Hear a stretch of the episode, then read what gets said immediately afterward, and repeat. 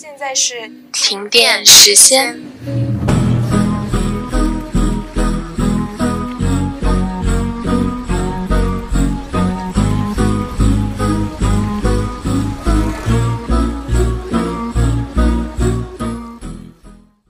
嗯，刚刚前面说到什么自卑啊、社恐啊、高敏感啊，我也觉得说他不能说全部统一的去把它划定成是内向性格者的他一个统一的一个印象，或者是只有内向的人他们才会社恐、才会自卑、才会高敏感。因为就拿我自己来说吧，就是刚刚学霸姐姐已经分享了，虽然她说只是比普通人努力多了一点点，但是我觉得还是过谦了哈，在。呃，比较平庸的、比较比较普通的我们来说，从初中开始，有个很明显的一个特征是啥？就是孩童的懵懂期、自我意识刚刚萌芽的这个过过渡阶段的时候，那容貌作为最为浅显外在的一个性状，确实是第一时间会受到大家的重视的。嗯，然后我还想举一个什么样的例子呢？就是不仅是样貌普通的孩子会陷入到这个自卑焦虑里面。就是长相比较乖巧啊、伶俐的孩子，也同样会陷入到这个容貌的焦虑之中。因为我初中班上就有一个长得很漂亮的女孩子，就拿以前的标准来说，可能就是菊花呀、校花之类的吧。她就像是那种电视剧里面女主角的小时候，就在绝大多数的人都还挂着婴儿肥啊、没有脱去稚气的时候，她就已经出落的亭亭玉立，非常标致了。然后在这样一群小孩子里面，不知道什么时候就会开始出现一撮比较早熟的小团体，他们就开始改校服、化妆、追求时髦的发型啊什么的。呃，于是就是当这样的情况，就是当他们这样的小团体出现之后，成为了美的一个标杆，然后大家就会争相模仿啊，然后与美靠齐啊。那么那些天然的、普通的。还没有跟上这波潮流的人，就变成了丑，就变成了站在了对立面嘛。嗯，我们那种，我们那时候，而且小的时候都比较懵懂，外界不会灌输这些概念的时候，其实小孩子是没有太多的美丑之分的。嗯，而且现在普通反而还成为了一个就是带有一点贬义倾向的形容词吧。每个人都想向别人证明自己的不普通，但是万事万物的二八定律之中，就是。normal 才是世间的常态呀，对呀，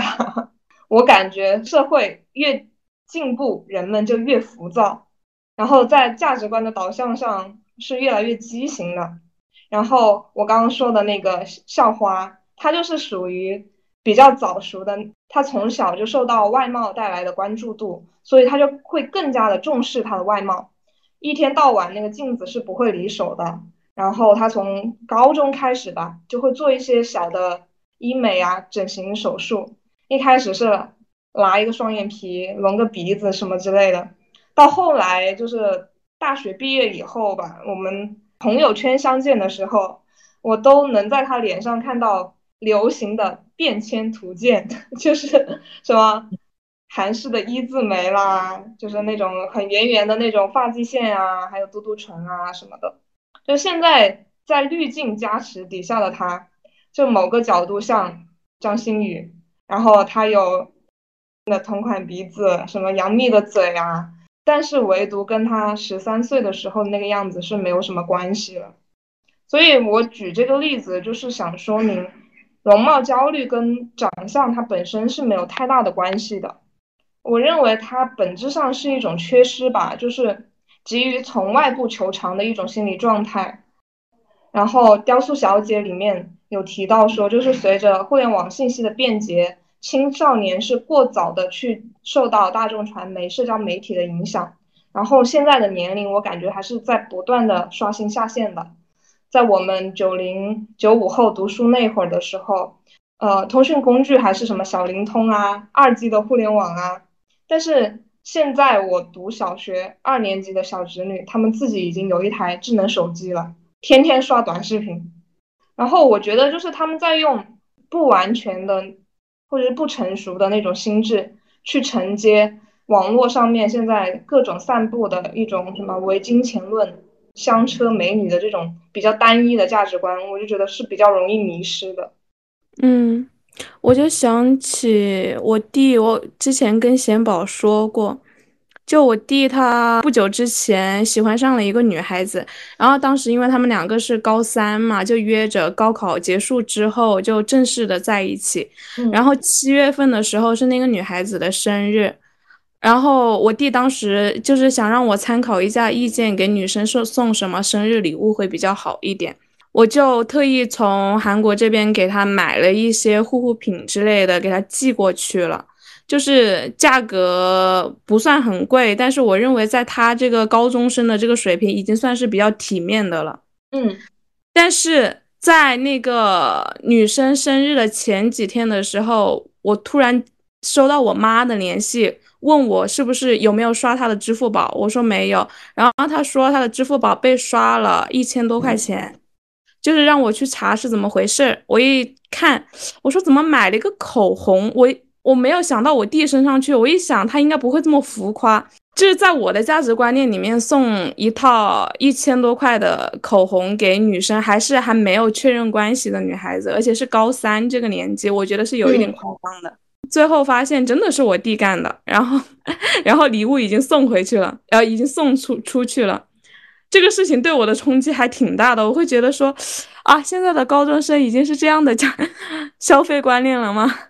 对，就是挺畸形的这样的消费观念。包括刚刚前面有有讲的，他们因为家庭的条件比较自卑啊，然后我觉得因为这样的物质条件或者家庭。状况陷入到自卑，我觉得是，就是他们没有接纳真实的自己，就是你并不爱你自己，因为不够自爱啊，不够自洽，所以才一直在自己身上找到各种缺点啊，然后有的时候也会责怪到外界的一些客观条件上面，比如说家庭条件啊，然后别人怎么不爱我呀这样子，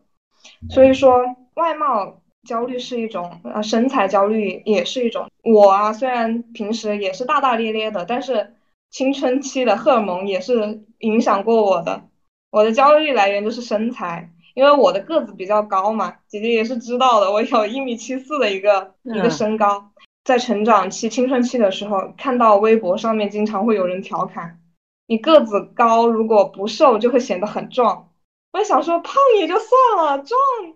你这个太过分了吧！太有画面感了。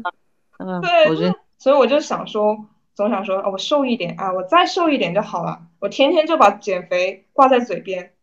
然后直到工作以后，我就经常听到同事们他们口中艳羡的那种标准身材，一六八，五十五斤，五十五千克，就是一百一十斤嘛。他的身材是比较标准的。然后我想说，我。一米七四，然后一百一十四斤也不重吧？对啊，就其实我是真的没有胖过，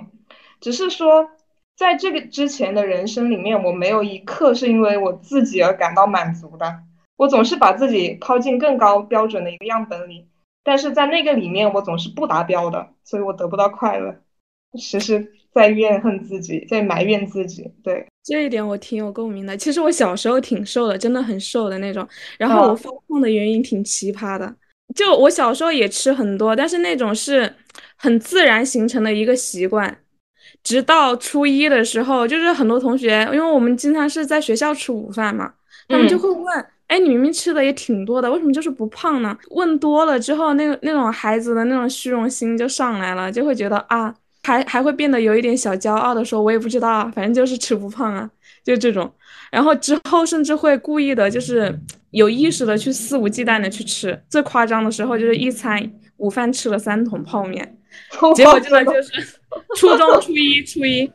然后真的结果报应很快就来了。我是初二开始发育的，就是从然后真的看着自己一路从七十多斤胖到了一百二十斤。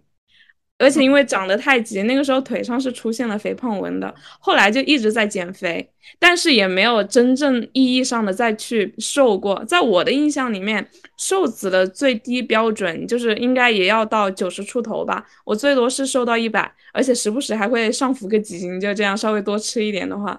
然后低头看一眼自己的腿，就会觉得啊，怎么会这么粗啊？就从来也不敢去好好的吃饭。但是这种情况在开始运动之后有改善了。宝聊天的过程中，他也会经常跟我分享他是如何去保持自洽，然后去接纳自己的身材的。这在一定程度上其实也有给我带来一些正面影响。就身材焦虑是吧？我我觉得自我接纳是这样的，就是我拿我手边的一个橘子来举例吧。当这一个橘子跟我没有产生任何关联之前，它只是一个砂糖橘之类的一个普通的小水果。然后这个世界上物产这么丰富，多的是更更大更甜的品种，它没有任何的特别之处。但是它一旦被我所接纳，成为了我的橘子，那我跟它之间就产生了连接嘛，它就变成了唯一和不可替代的。嗯，所以所以我是你唯一不可替代的橘子吗？就没有在自我接纳这个这个层面来说，就是我是我自己不可替代的那一个，我是这个世界上不可替代的那一个。因为你这样自我接纳了以后，不会再去被外界影响了。因为哪怕世俗的评价中我只有六十分，但是我在接纳我自己以后，在我心中我是满分的。那我不会再去频繁的去看超模啊，就是什么维密秀啊，不会再去看了。然后也不会去受到社交媒体上面美女如云的影响。当然，我还是能欣赏美女的，就是我只是不会拿自己去跟他们比较罢了。然后我会开始疼爱我自己身上每一块肉肉，因为我知道他们是怎么来的。嗯，因为我只拥有此时此刻的自己的这个躯体，然后所以我在此时此刻就是最完美的，就是这个就是。我等一下就把我的体重秤给扔掉。对，这个我我我我觉得这个问题是这样。其实你们刚才在讲的过程中已经说了这个问题的根源是什么。其实它就是一个外界的认可和自我一个对自己的认识处在一个动态中。就是随着你年纪的增长，你很小的时候，当然你对自我是没有概念的，你会接受别人的这种标准，那你也不知道这个标准到底适不适合自己，对吧？好，当当成长以后，你发现哦，我要去调整那个标准。就你你们俩刚刚都讲到，哎，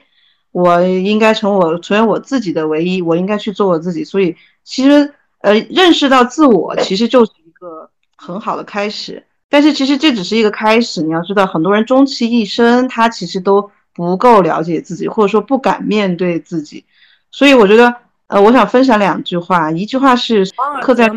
那个帕特农神庙上的一句话。被所有的人认为是哲学的开端，就是认识你自己这句话。对，当然这个其实还有一句话叫凡事勿过度，这句话其实被大家忽略掉了啊。这个这两句话你放在一起，其实去思考一下挺有意思。第二句话是我最近也在刚好在思考的，是康德的一个话，他说什么叫启蒙？启蒙的意思就是说未经他人的指导去自觉地运用自己的理性。这个原话大家可以去上网查一下哈，大概是一个意思，什么意思？就是。呃，其实就是我们刚刚聊的这个话题，未经他人的指导，自己主动的去运用自己的理性，主动的去把自己扎在自己身上这种不成熟的状态给去掉。所以，其实你结合这两句话来思考，我觉得这个这个课程是一生的。包括你们刚刚讲那纠结，那青春期的纠结我也有过。呃呃，包括我其实，嗯，跟这个奶油布里兹跟奶总结婚之前，我其实也蛮焦虑的，但。这种焦虑大部分来自于我母亲。其实我对我自己还是比比较有，对她催婚催的特别厉害。但是我觉得我妈就说：“你看你你个子又矮啊，你我，所以我特别羡慕贤宝的这个身材。你那么高，你还老说自己壮，那你说我这么矮，然后我还这么胖，我怎么办呢？” 这个要小插曲，就是这个奶总他找对象，他他那个写写的那个资料里面说，就女生的重量哈，我觉得他也很奇葩，他只要比自己的重量低就可以。我说那肯定我还是比较符合。Anyway，这个是个 插曲。我的意思就是说，其实你要对自己有有这种正确的认识，其实是很困难的。你需要在这个过程中去慢慢的调和，而且去接纳自己。那么你刚刚讲了很多这种扭曲的价值观，其实就是这个呃金钱社会造成的。所以其实我这个地方还蛮想说一点，就是我们要主动去拥抱这个社会主义核心价值观，要去拥抱我们传统文化。呃，这个过程中你可能会发现。嗯，他讲的很多东西其实是你呃血液里的东西，那可能他讲的这个东西会让你找到一种平衡的状态。特别像，我就举一个例子，比如说古人在讲我们在做人的时候，其实你你遇到这种，比如说呃焦虑的事情的时候，你首先肯定要反躬诸己，就是反思你自己。对，呃你慢慢去读一些很多东西，你会发现，哎，中国文化的东西，它真的能够让你安静下来，让你思考。所以我我觉得，刚刚你讲那些扭曲的价值观，可以多去读一些传统的文化。所以最后，呃，我我总结一下，我想表达的观点就是说，这个过程，认知自我和去接纳社会的标准，它是一个长期的功课。可能此时此刻，我们在座的四个人也好，呃，在听这个广播的同学也好，可能大家都在寻找的这个过程中，嗯对，但是我觉得一定要坚持下去，就是说，你不要轻易的被这种社会的标准给给给这个怎么讲，就是这给给给给带偏了。但是呢，嗯嗯，因为人毕竟是社会动物，你又不可能不接受社会的一些观点，那么这个过程中，你就要做出一种持续的努力。那所以我觉得奶总在这一点上，他还是蛮接纳我的啊。虽然我有点胖，他还是不是很嫌弃我。所以我觉得这个胖瘦高矮，这个好看不好看，那只是因为你可能没有遇到合适的人或者对的人，了解你的人。那其实我觉得你一个女孩子，你干干净净的，然后穿的适合你的这个风格就可以了。那男生我觉得你就也是干干净净的就可以了，不要那么邋遢，也，经常保持一个得体、对对对，我觉得这个这和得体。个就够了。而且现在我觉得现在社会多元，挺多元的，并不说你什么高矮胖瘦啊，什么，嗯，这这是非常重要的。标准的，我是觉得美美丑之间对那个标准是谁衡量的？就是现在未来为什么越来越畸形？就像是刚刚嗯艾瑞斯说的，就是就是千年老祖宗传下来的东西，他们真的是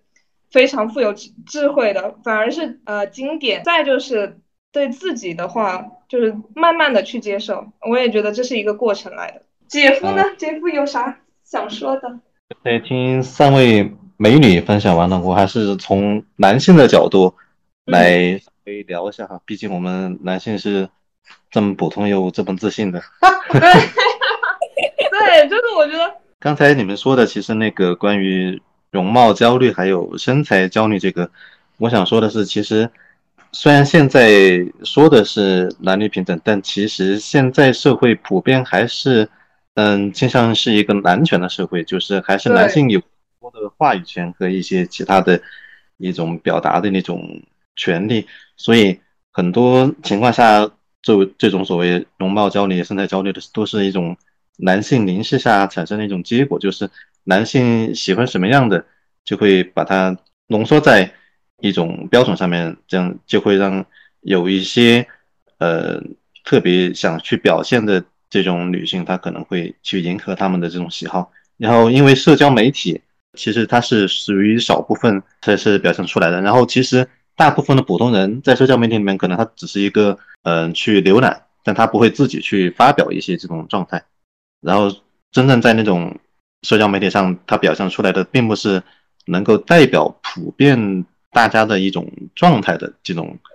一个情况。不知道有没有说的很清楚哈？我我知道他的意思，我帮他总结一下哈，就是说他的意思就是说，嗯，大家的这种审美啊，其实很多被社交媒体夸大了。就一般普通人，跟其实我刚才讲过，普通人其实没有这么多的这种要求啊。对，就是在那种社交媒体里面，他比如说各种大 V 啊，或者各种意见领袖，其实他代表的是极小部分人，但是大家看到的，好像以为大家都是这样。就像以前有些梗，什么知乎，大家都是都年薪百万、人均百万，美啊，对对大家就被这个误导了。比如说有些小孩子，他自己还没有特别玩玩一个比较好的认知能力，他看到这种多了，好像诶，大家好像都这样，那我是不是也该这样？就很容易被误导。对对对，然后内向，像我们这些有些比较内向的人，他平时接触的就没有接触太多的这种普遍的那种价值观的导向。比如说你去玩游戏、看动漫的那种，其实里面他所倡导的这种价值观还是很正常的。反而这种玩了这种没有去看太多的那种短视频啊，那种被各种社交媒体带偏的，反而我们觉得跟这种普通人还不太一样，那我就问你一个实际的话话题嘛，你觉得我胖不胖嘛？不算胖。那其实我跟你们说啊，按照普通的标准，我肯定算胖的。你想我不到一米六，我一百多斤，那肯定这肯定是算胖的。所以我觉得姐夫的审美也非常的奇怪哈。我觉得只要健康就好啊。我觉得我只能说姐夫应该是人类高质量男性。对对对，我以前相过很多次亲，这男的一有一个男的特别不礼貌，上来就问我，哎，因为我那次穿的是运动服去，他说你平时就这么穿吗？我说对啊，我平时就这样穿啊，就是发现大部分男的他其实不是非常尊重女性这个方面，他也对女性有一个刻板的印象，所以其实就回到我们刚刚话题，他其实一种这种审美其实影响了他，他并不知道自己真的喜欢什么。我觉得并不是说所有男生他都喜欢这种瘦的呀，其实他也许喜欢的女孩是另外的性格，他也不经意的受到了这种影响。所以我觉得哪一种在这一点特别好，就是他不是一个传统的这种，呃，男权主义者吧，所以他蛮比较尊重女性，这个挺好的其实。对，然后包括就其实刚刚杰夫说的，就是他喜欢游戏，但是我很想刚刚就很想说的一点就是，你看游戏它设置的那些女性角色的画的例会的那些女性角色，其实也是男性凝视的结果吧。那穿那么有必要穿那么少吗？有必要那么暴露吗？就是有一些部位需要那么的大吗？对吧？就是我我我其实还包括就是呃很多的动漫也好，游戏也好，就是从日本啊，就是日本宅男他们这样过来的嘛。其实我觉得就宅男文化呀，然后就是一些产物，游戏动漫的产物，我觉得其实它也是很符合就是男性凝视的一个标准的，对吧？他现在也看啊，现在也看这些。这个之前我看到一个新闻哈，就是讲现在其实中国女性还相对于日韩来说的话，还是比较有这种就是打扮的自由的。然后在日本和韩国他们那边，他们社会的这种呃行事准则，好像就要求女性要出去就必须要化妆，要去职场就一定要穿的很工整那种，就已经形成了一种比较畸形的一种。见解，相对相对来说，我们中国这边的话还好，就是说你平时就算出门或者工作不化妆，或者说穿的很一般，也不会有太多的那种指责。会有的呀，现在经常有人说你就这样就去单位了吗？然后我身边有个朋友也是这样，然后反正我们俩都觉得哎无所谓啊，那你随便怎么讲啊。但是，一般他还是会有这样，只是可能没有国外那么。对，我就说相对来说，其实这边还比较好。然后你说的关于动漫游戏里面对于这种。女性过于夸张的一些描绘哈，这种确实也是存在的。我觉得这个还是关键看你这个就是去呃领略这个过程当中你自己的态度，你不能把这个就是游戏动漫跟现实完全混淆在一起，因为这个毕竟是不太一样的。你要知道这个这他那个描绘的都是一些虚拟的。聊到那种日本二次元宅男很恶心的，他可能就是没有分清这个。虚拟和现实之间，他觉得好像现实当中的女性也应该是这样，就就很容易把他这种不不太符合正常社会的这种标准用在对现实当中的女性的一个衡量当中。我感觉他给你们开了下一个话题了，虚拟和现实了，扯远了。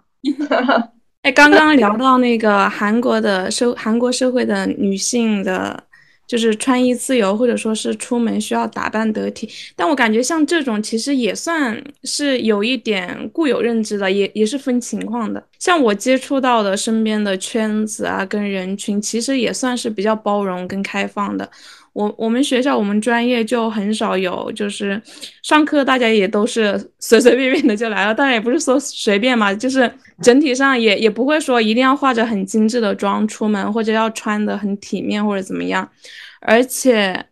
我不知道国内的研究生情况是怎么样，就是我们学校的研究生。年龄层次还算是比较大的，就是各各种类型的都有，像那种应届毕业生直升研究生的情况反反而是最少的。就我教授底下有两个女博士，我还挺佩服他们两个的，就真的就只有学习，生活上又顾得很好。其中一个她是，嗯，结婚之后，她硕硕士毕业之后工作了几年，然后结婚生了个孩子，孩子现在三岁之后，然后回回来读博了。然后一学期上四门课，还要写发表，还要就是投投那个 KCI，然后还要照顾家庭，就是带他的孩子。然后另一个女博士，她是现在已经五十多岁了，跟我妈差不多的年纪。她有两个女儿，也是回归了家庭一段时间，然后后来跟老公之间产生了一些矛盾，离婚了之后，开始寻找自己的生活。然后也发现他他是写小说，也是感觉到了跟我的情况有点像，感觉到了自己在创作上面的一些创作上面的一些界限，然后他就说回来学个社会学，多对社会上多一些了解啊什么的，就现在也是在一边读博。然后，但是幸好的是，他两个女儿都很稳定了，年纪也不小了。然后就是说，工作也很稳定，然后生活也很稳定，家庭上需要照顾的面没有那么多。哦，我我那也算是包容的。对我我我感觉就是这样的状况，就是会随着说，呃，大家的文化素养越来越提升，女性就是自己独当一面啊，或者是到了某一个阶段再去找回自己。也会慢慢的成为一个社会的常态吧。